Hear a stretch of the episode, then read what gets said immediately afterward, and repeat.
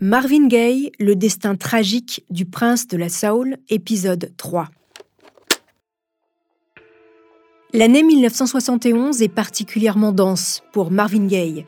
Il a perdu sa partenaire de scène, Tammy Terrell, plongé dans une grosse dépression et s'est forgé une conscience politique, puis a sorti un album au succès planétaire, What's Going On.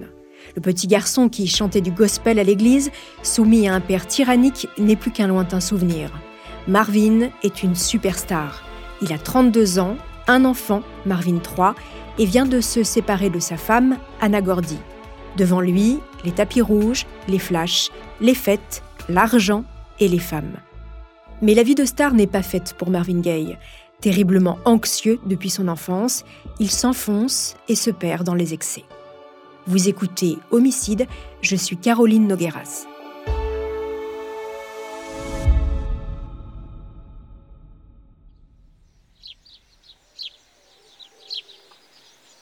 Été 1971. Richard Nixon est à la tête du pays depuis deux ans. Le mouvement hippie s'étend en réaction aux guerres que mènent les États-Unis au Vietnam et le pays de Lincoln est toujours en guerre froide avec le bloc soviétique. Le racisme et la ségrégation sont encore bien présents et ces dernières années, les émeutes se sont multipliées. Marvin Gaye, porteur d'un discours antiraciste, est au sommet de sa carrière. Adoubé par un large public pour son nouvel album, il retrouve le plaisir de chanter après une pause de plus de trois ans. Côté cœur, Marvin vit une idylle avec sa maîtresse, une jeune femme de 17 ans prénommée Janice Hunter. Les deux tourtereaux se rencontrent pendant une session d'enregistrement de Let's Get On. Ce jour-là, la mère de Janice, une amie du producteur, Ed Townsend, a décidé de s'inviter dans les studios avec sa fille. Marvin Gaye ne quitte plus la jeune Janice des yeux. Entre la belle et le chanteur, c'est le coup de foudre. Très vite, ils emménagent à Hollywood. L'époque est moins regardante sur les amours entre mineurs et majeurs. Marvin Gaye initie sa nouvelle compagne aux excès en tout genre.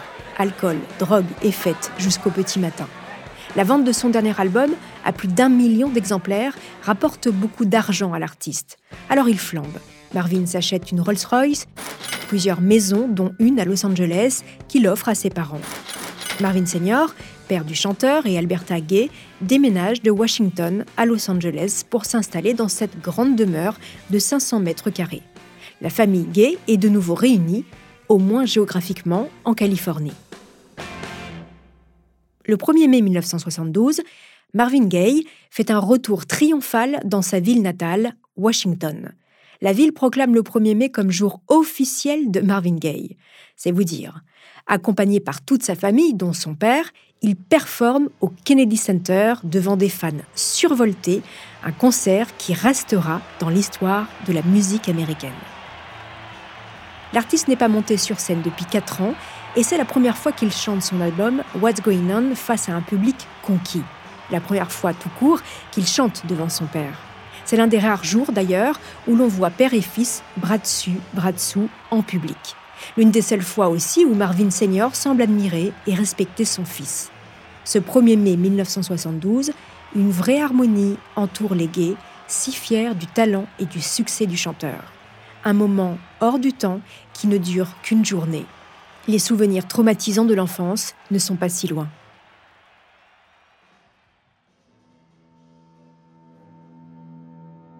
Les mois suivants, la relation entre les deux Marvin se dégrade. Le père ne sort plus de sa maison de Los Angeles et noie son amertume dans la vodka. Il n'est plus le patriarche d'autrefois. Désormais, il vit sur les royalties de son fils, dont il désapprouve pourtant toujours le métier et les choix de carrière. D'ailleurs, il refuse d'assister à ses concerts, laissant Alberta soutenir seul ce fils qu'il n'a jamais aimé. Le chanteur cherche encore et toujours l'approbation de son père, hanté par le désir de lui plaire. Mais en vain. Chaque fois qu'il se voit, une extrême tension règne dans la grande maison familiale. Plus son succès est grand, et plus Marvin Gaye augmente sa consommation de cocaïne. Sa santé mentale se dégrade.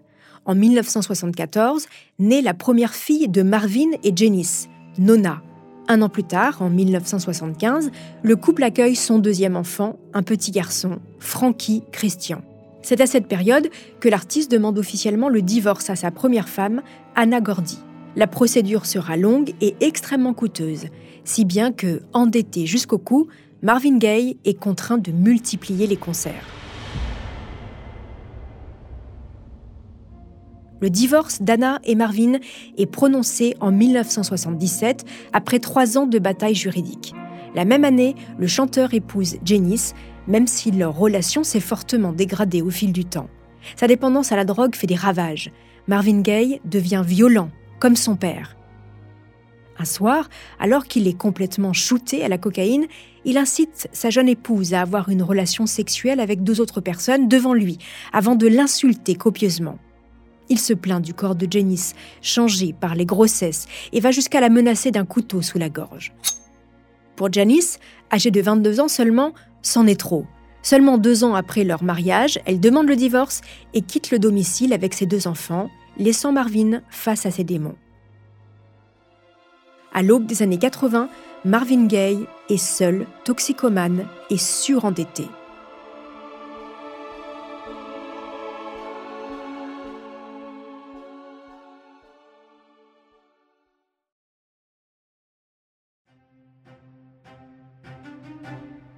1981. Janice et Marvin sont officiellement divorcés. Le fisc a saisi la maison du chanteur pour rembourser une partie des 2 millions de dollars d'impôts impayés. Marvin n'a plus rien. Il est en conflit avec tout le monde, ses deux ex-femmes, le label Motown, le gouvernement et bien sûr son père. Fuyant ses problèmes, il part vivre à Hawaï dans un petit van aménagé. Il y reste sept mois, seul, à noyer ses échecs dans l'alcool et la poudre blanche. Il tente même de se suicider en ingérant une grosse dose de cocaïne pure. La légende de la soul est en totale perdition.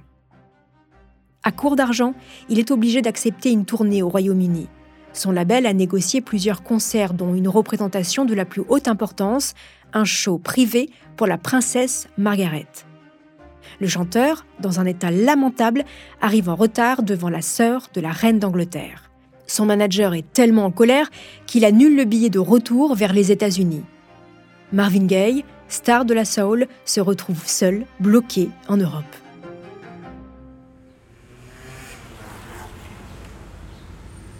La vie semble pourtant donner une deuxième chance à Marvin un producteur de musique belge, Freddy Couzart, apprend que le chanteur est en mauvaise posture, ravagé par la cocaïne et incapable de se payer un billet d'avion.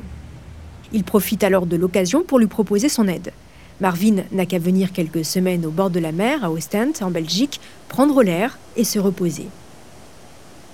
Banco, Marvin, accompagné de son fils, Frankie Christian, prend le ferry vers la Belgique. Dans la ville balnéaire, qui ne compte pas plus de 70 000 habitants, Marvin Gaye passe inaperçu. Installé dans l'auberge de Freddy et de sa femme, Marvin reprend un mode de vie sain. Il s'éloigne des drogues, ralentit sa consommation d'alcool, reprend le sport. On le voit souvent faire son jogging sur le littoral. À Ostend, seuls quelques musiciens le reconnaissent et l'entraînent dans des sessions d'enregistrement. Marvin Gaye peut s'accouder dans les bars et discuter avec les locaux, Loin de tous ces démons, Marvin Gaye est face à lui-même dans cette ville belge. Il estime ne pas avoir de compte à rendre à sa famille, à son label, ni à son entourage. Il confie d'ailleurs dans le documentaire Transit Ostent, réalisé par Richard Olivier. Pour le moment, je suis orphelin. Et Ostend est en quelque sorte mon orphelinat. Au rythme de la danse des vagues de la mer du Nord, Bercé par la bise et poussé par Freddy Couzart, Marvin Gaye retrouve l'inspiration. Le chanteur reste un peu plus d'un an en Belgique. Et c'est là, à plus de 8000 km du tumulte de Los Angeles, que naît l'une de ses musiques les plus connues, Sexual Healing. À sa sortie dans l'album Midnight Love en 1982, c'est un carton planétaire. Marvin Gaye est de retour. Après son exil de trois ans, Marvin Gaye retrouve Los Angeles, ses fans, sa maison, ses parents et ses excès. Il replonge immédiatement dans la drogue et l'alcool. Il ne fait plus de sport, prend du poids. Sa situation financière ne fait que s'empirer de jour en jour. Pour renflouer ses caisses personnelles et rembourser ses nombreux créanciers, il se lance dans une tournée d'été. Les performances sont saluées par la critique et par les fans. Il remporte même deux Grammy Awards pour Sexual Healing, une première après 25 ans de carrière. Pourtant, en coulisses, Marvin n'est que l'ombre de lui-même. Sa surconsommation de drogue le rend paranoïaque. Il en est sûr, il est la cible d'un complot et on veut l'abattre. Alors il s'entoure de gardes du corps, ne monte plus sur scène sans gilet pare-balles, demande à son frère Frankie de rester proche, vu qu'ils se ressemblent beaucoup. Cela pourrait tromper un potentiel tueur. Marvin Gaye demande même qu'un prêtre reste dans les parages au cas où. À la fin de l'année 1983, le prince de la Soul touche le fond. Le fisc a saisi tous ses biens. Marvin s'installe donc dans la maison familiale de Los Angeles auprès de sa mère Alberta, seul endroit où il se sent encore en sécurité. Une erreur fatale pour le chanteur, car il retrouve, comme quand il était enfant, la froideur de son père. Les deux Marvin ne font que se disputer. Alors que le père siphonne des bouteilles de vodka tous les jours, le fils s'enfonce encore plus dans la cocaïne. Les gays vivent reclus ni l'un ni l'autre ne sort de sa chambre. Derrière les murs de la maison du 2101 Gramercy Place, au volet toujours fermé, la tension est extrême.